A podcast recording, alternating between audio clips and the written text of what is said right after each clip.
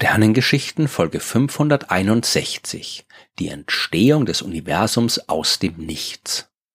Das Universum ist eines der Dinge, die von Zeit zu Zeit einfach passieren. Je nachdem, wie lang man über diesen Satz nachdenkt, ist er entweder eine flapsige Bemerkung oder eine sehr tiefgründige Aussage. Tatsächlich stammt dieser Satz aus einer wissenschaftlichen Arbeit, die im Jahr 1973 veröffentlicht worden ist, und zwar von Edward Tryon. Ein Name, den kaum jemand kennt, selbst innerhalb der Wissenschaft nicht so wirklich. Und das, obwohl Tryon der Erste war, der sich ernsthaft wissenschaftliche Gedanken über die Entstehung des Universums gemacht hat.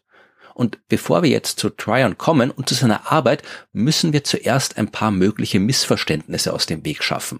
Denn vielleicht denkt jetzt der eine oder die andere, äh, Moment mal, die Urknalltheorie, die ist doch viel älter als 1973.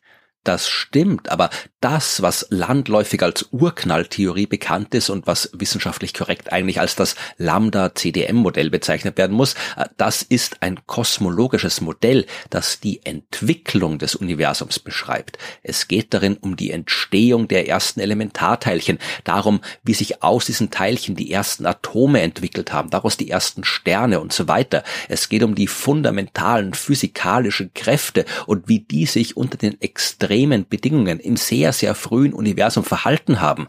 Das Urknallmodell ist sehr gut darin zu beschreiben, wie sich unser heutiges Universum aus einem extrem dichten, extrem heißen Anfangszustand vor 13,8 Milliarden Jahren entwickelt hat. Es macht aber keine Aussagen darüber, wie das Universum selbst entstanden ist. Und das ist ja eine ziemlich fundamentale Frage. Warum gibt es das Universum überhaupt? Ich meine, dass es da ist, ist offensichtlich und Astronomie und Kosmologie sind recht gut darin zu beschreiben, wie es funktioniert und was darin alles passiert. Aber warum ist es da? Warum gibt es etwas und nicht einfach nur nichts?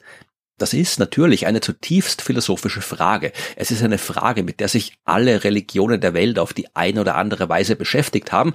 Und es ist eine Frage, die von der Wissenschaft die längste Zeit über ignoriert worden ist.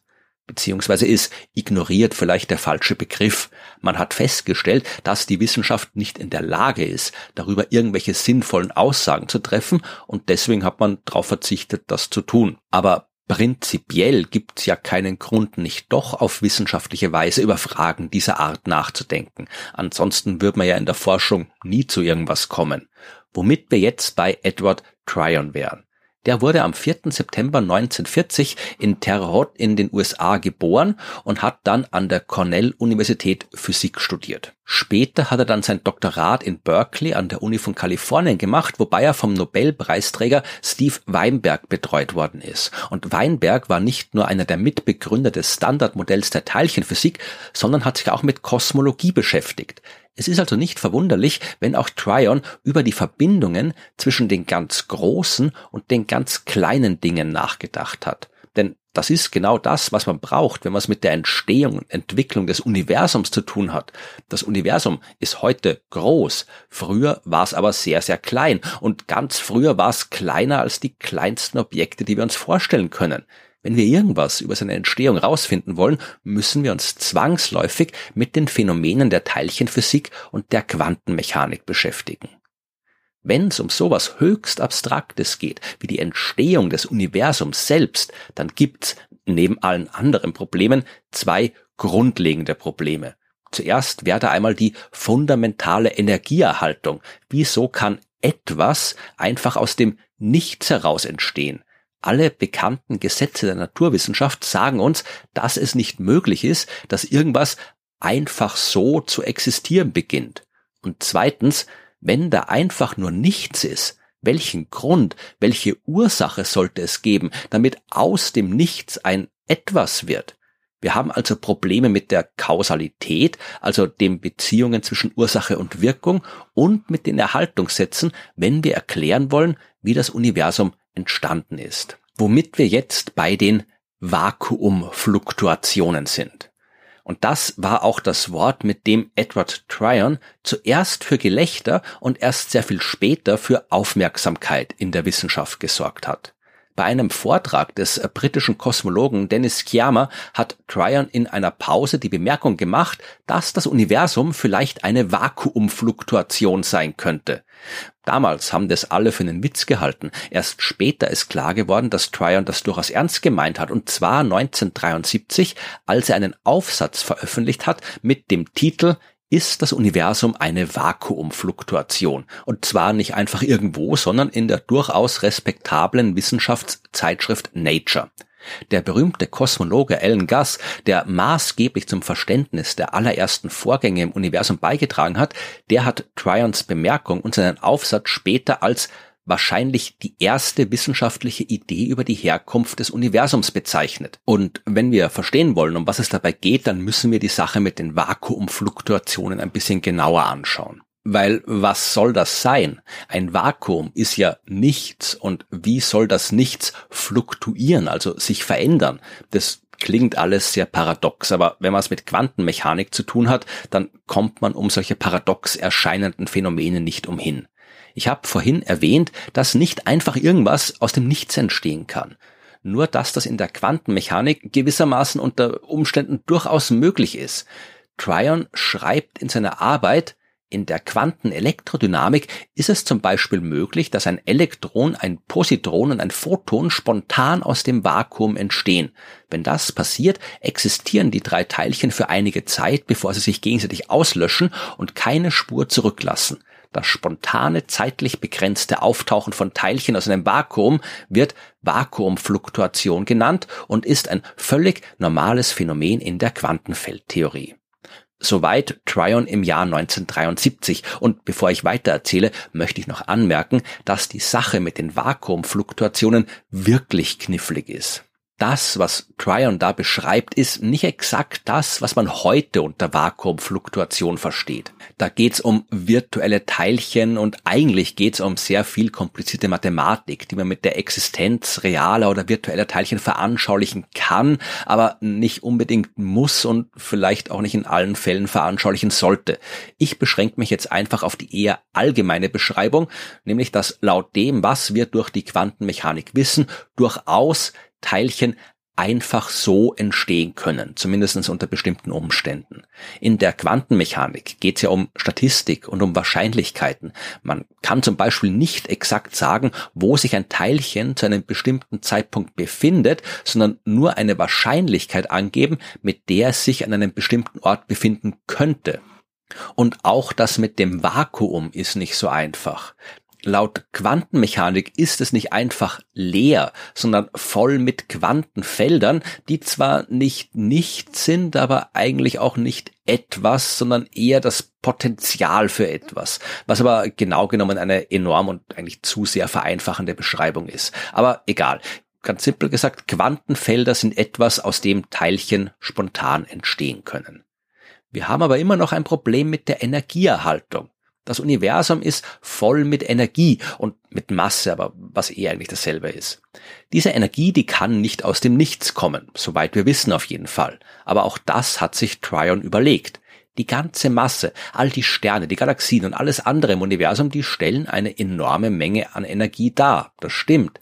Aber die Gravitationskraft, die zwischen all diesen Objekten wirkt, die kann man sich in diesem Zusammenhang als eine Art von negativer Energie vorstellen.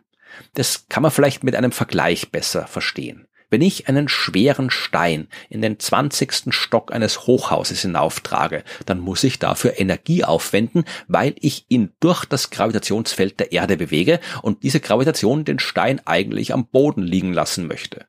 Der Stein im 20. Stock, der hat jetzt eine sogenannte potenzielle Energie. Und was für ein Potenzial das ist, das kann man beobachten, wenn man den Stein von dort zu Boden fallen lässt.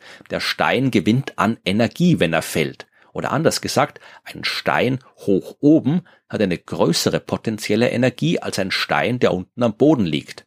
Der Stein am Boden, der hat eine potenzielle Energie von null, was man auch daran merkt, dass so ein Stein wenig macht, ja, der liegt nur rum. Und wenn man will, dass er irgendwas tut, muss man Energie zuführen.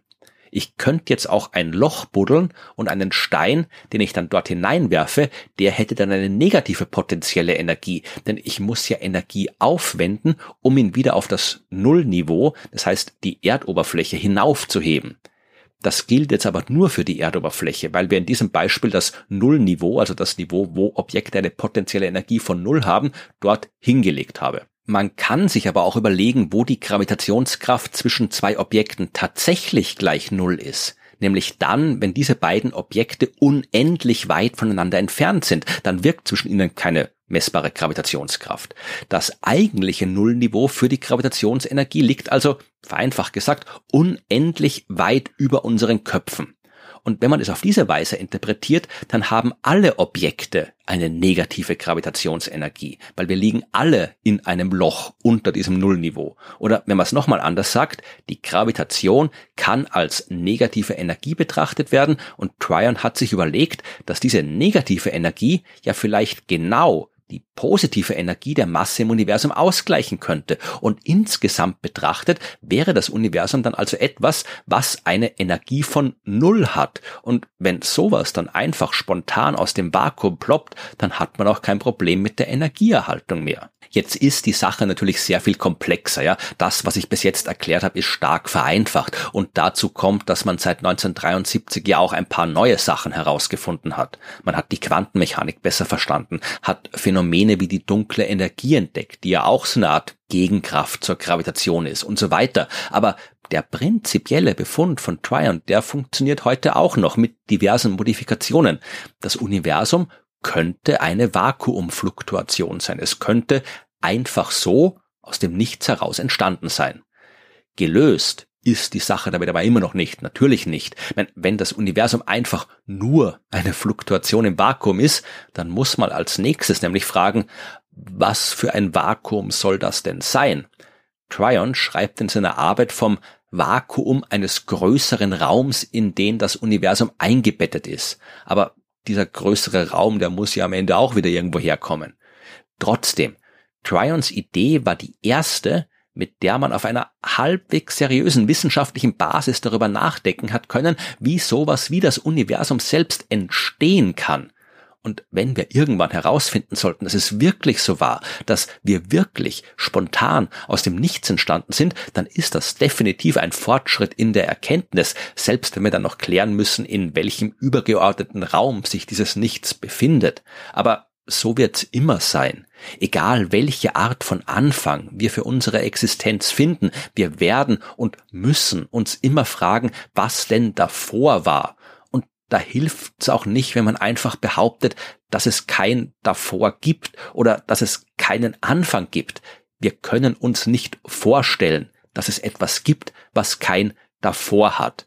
Egal, ob das jetzt so eine quasi wissenschaftliche Behauptung ist, wie früher, als man gesagt hat, das Universum hat es immer schon gegeben und es wird bis in die Unendlichkeit existieren. Oder ob man wie in der Religion irgendeinen Gott einführt, der angeblich davor war und der aber aus irgendwelchen Gründen selbst kein davor braucht. Das ist alles unbefriedigend. Und es kann gut sein, dass unser Gehirn schlicht und einfach nicht in der Lage ist, auf eine Weise zu denken, die diesen Zwiespalt auflöst. Aber wir werden nicht aufhören, darüber nachzudenken. Tryon selbst hat das übrigens mit dem Satz kommentiert, den ich zu Beginn erwähnt habe. In seinem Artikel schreibt er, Bezüglich der Frage, warum so etwas passiert, biete ich den bescheidenen Gedanken an, dass unser Universum einfach eines der Dinge ist, die eben von Zeit zu Zeit passieren. Tryon selbst hat von seiner Pionierleistung nicht viel profitiert. Seine Arbeit ist lange Zeit ignoriert worden. Erst später, als man ein besseres mathematisches Verständnis für all diese Phänomene entwickelt hat, hat man die Sache mit der Entstehung aus den Vakuumfluktuationen ernster genommen. Aber ihn selbst und seinen Namen trotzdem in den Arbeiten dann nicht so oft erwähnt, wie er erwähnt hätte werden sollen und sein Name ist nicht so bekannt geworden, obwohl er es durchaus verdient hätte, bekannt zu werden.